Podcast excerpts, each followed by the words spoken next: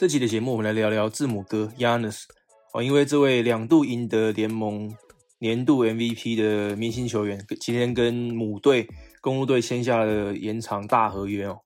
哦，这个合约有多大呢？据他的经纪人对外宣布啊，这个合约是五年哦，完整的五年，价值两亿两千八百万美金的超级大合约啊，也包含哦最后一年可以跳出的选项。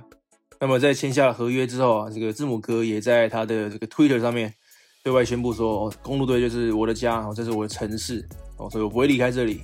呃，我很高兴可以继续待在密尔瓦基公路队哦，接下来五年的时间，我让我们把接下来五年变得更有意义吧。哦，他说 The show goes on 啊，Let's get it 啊，哦，意思就是这个精彩的秀还要继续哦，让我们拿下它吧。那意思很明显嘛，就是拿下冠军。”然后发文的下面再搭配两张他的形象照，这样。哦，我觉得字母哥这样子的决定非常的难得哦，哦，尤其是在现在组团的风气这么盛行的时候啊，其他的所有全明星几乎都在想着我要去哪里跟别的球球星组队组团去冲击冠军，但字母哥愿意留在小市场的母队哦，我在他原本发迹的地方去打拼，我在这个现在组团趋势这么盛行的情况下来看。我觉得真的是非常难得的哦，像是上一个最接近 Yanis 情况的例子哦，就是二零一六年的 Kevin Durant 嘛。那如果 Yanis 没有接受这样子的合约的话，他就会在明年的夏天成为一个完全的自由球员，不受限制的。他就会跟那个时候的 Kevin Durant 一样哦，是在市场上最重量级的自由球员。我在上一个赛季，Yanis 也打出了他的生涯年哦，我每一年都还可以再进步，真的是非常的了不起。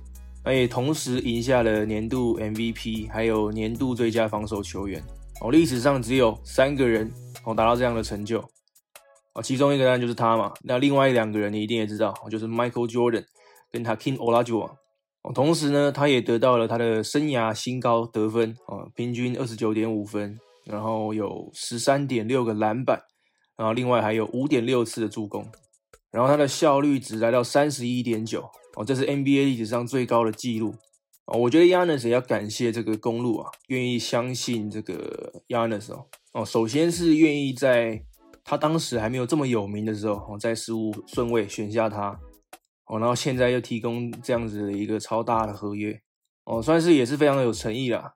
哦，不过哦，对于公路队和字母哥来说，接下来考验还在后面啊。公路队虽然说在呃连续两年都达到了联盟最佳的战绩哦，但是两次都没有能够到达总冠军赛哦哦，尤其是在上上一个赛季，二零一九年的季后赛，公路队在东区总决赛以二比零领先多伦多暴龙队，但是接着连续输了四场被淘汰出局哦，那一次大概是他们最接近总冠军赛的一次。那至于上一个赛季，密尔瓦基更惨哦，甚至没有走的上一个赛季那么远。哦，五场比赛就被迈阿密热火淘汰啊，打包回家。哦，只打到了第二轮而已，哦，连东区冠军赛都没有进，就是有一点雷声大雨点小的感觉。这几年的公路队一直看来都是这样。哦，虽然说他们的例行赛战绩都不错，哦，但是公路队在这个 Yanis 在队的这七年的时间里面，也只有一次到过东区冠军战而已，那也没有进过总冠军赛。哦，上一次公路队进到总冠军赛，已经可以追溯到一九七四年的 Kareem Abdul-Jabbar 领军的时候了。那 Kareem Abdul-Jabbar 在公路队待了六年啊，赢下了三次的 MVP 啊，接着他也请求被交易啊。不过至少 Abdul-Jabbar 还在一九七一年带领公路队夺下冠军哦，这是他们队史上面的唯一一座冠军。所以说，在公路队这种小市场球队，你要夺冠，真的是一件不容易的事情啊。哦，所以 Yanis 在签这张合约之前。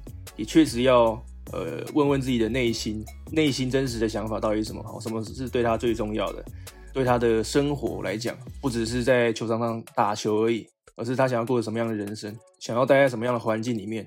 那 y a n s 一直以来，因为他出身贫寒嘛，他是一个很单纯的人哦，我的感觉是这样哦，所以这个是我觉得他会愿意待在呃小市场球队的一个另外其中一个原因呐，就是说他很单纯，没有想很多，然后就是待在。母队去打拼，这样好。接着我们简单的来聊一下 Yanis 的故事背景吧。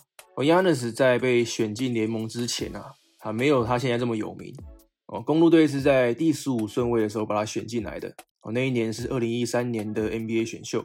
哦，他是在希腊出生的，所以我们叫他希腊怪物嘛。哦，但是他的父母都是奈及利亚人。哦，就是他有着非洲的基因呐。大概全世界最好的篮球员的基因可能都来自非洲。哦，哦也就是说他出身贫寒呐，小从小家境非常的不好，所以现在能签下这样子的合约哦，也真的算是人生大翻转了啊！恭喜他哦。那在打 NBA 之前呢，Yanis 是在这个希腊的第二联赛打球。那进入到 NBA 之后，他也不是马上就发光发热的，他第一年的新秀年，呃，只平均得到了六点八分，然后只先发了二十三场比赛而已。哦，但是到了他的第三年哦，他的平均得分就上升到了十六点九分。哦，那这也让他赢下了联盟的年度最佳进步球员的奖项。然后接着隔一年，他就被选进全明星赛了。啊，自此就没有断过了。哦，Yanis 在公路队的前五年，他们有三次进入季后赛。哦，但是每一次都在第一轮就被淘汰了。哦，不过到了二零一八一九年赛季哦，哦，Yanis 大幅的提升他的比赛哦。也成为了联盟的 MVP 哦，这让他成为自从阿杜贾巴尔之后第一个可以得到这个奖项的公路队球员。那也终于让球队啊突破了第一轮哦，那是自从二零零一年公路队第一次拿下赢下系列赛了。所以字母哥的到来对于公路队来讲也算是打破了很多魔咒了哦，就是以往很难突破，或者很久没有再突破的的一些成就了。所以当然，呃，公路队会尽可能的留下这位他们的超级明星嘛。而且字母哥，我感觉他每一年其实都在进步，好像是他的平均得分，哦，每一年都在成长。然后在上一个赛季也达到二十九点五分嘛。哦，他上一个赛季这种怪物等级的数据啊，超过二十九分、十三个篮板，还有五次的助攻。哦，大概只有张伯伦啊，Will Chamberlain 哦，有这样子的成绩。不过当然啊，字母哥 Yanis 他的目标绝对不会是漂亮的账面数据啊，一定是夺下这个。他一直都未能夺下的总冠军呢，哦，这一直都是他自己还有球队的目的。那我觉得亚纳斯他的心态非常好，我觉得他上进啊，想要进步的这个心态哦是非常好的啊。什么样的心态呢？哦，就是你一年，你每一年要比每一年还要更好啊。如果你没有赢下总冠军，哦，那就表示你还有进步的空间，你就必须要变得更好。那就算你能赢得总冠军，你也还是要变得更好，然后再一次赢得总冠军。哦，这样子的心态才是正确的。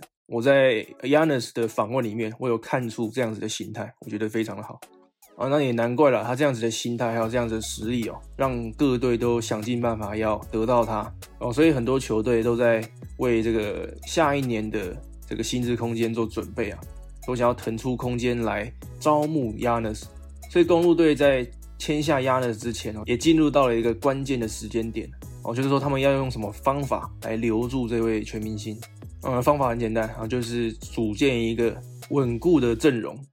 啊，组建什么样的坚实的团队阵容呢？我们就来看一下公路队这个休赛季做了哪些事情。哦，首先是他们交易来的前全明星 Jew Holiday。那接着，虽然说这个 Bogdan Bogdanovic 先签后换的交易哦告吹了，无疾而终哦，但是公路队也补足了很多其他人哦，哦来巩固他们的板凳战力。哦，像是加进的 DJ Augustin，呃，Brian Forbes。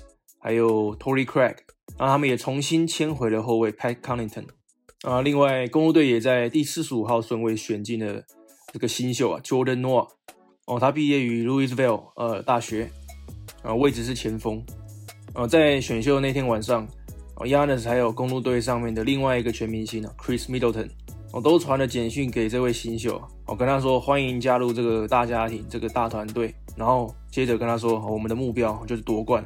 你可以看出来，公路全队上下心意已决了，就是要夺冠。然后他们这几年没有夺冠的原因很多，像我们最常讲的就是 Yanis 在季后赛被看破手脚，在他外线平攻的情况下。啊，不过呢，我觉得公路队的夺冠能力就摆在那里，所以你不能小看他哦。他这几年来一直都还是个东区的威胁了。那尤其是现在又重新签下了 Yanis，哦，等于是长保他们五年的战力哦，不会衰弱。那我觉得 Yanis 也是一个十年出一个的球员啊。以实力上来讲，我觉得他不管是在球场上或者球场下，都让我都为球队带来正向的影响。我就是说，他有很强烈的决心，想要赢球，用这种以身作则的方式去领导球队。那这样签下了这个大合约之后啊，公路队我觉得等于是五年不会弱啊，哦，所以这对公路队来讲是一个一个非常好的消息，哦，对整个威斯康星州还有他们的球迷来说都是这样的。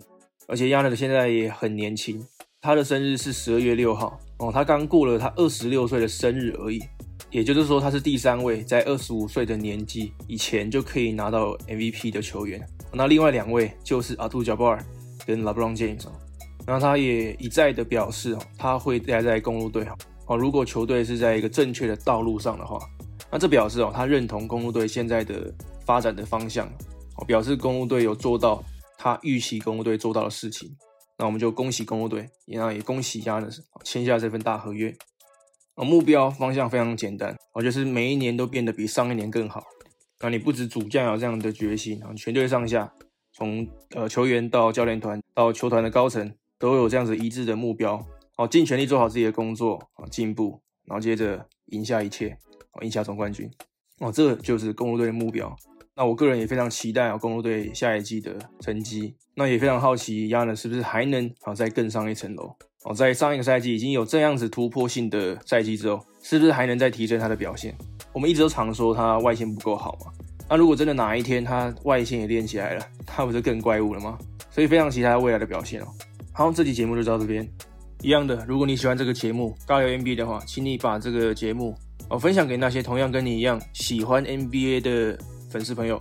感谢您的收听，我是 Bradley，我们下期节目见，拜拜。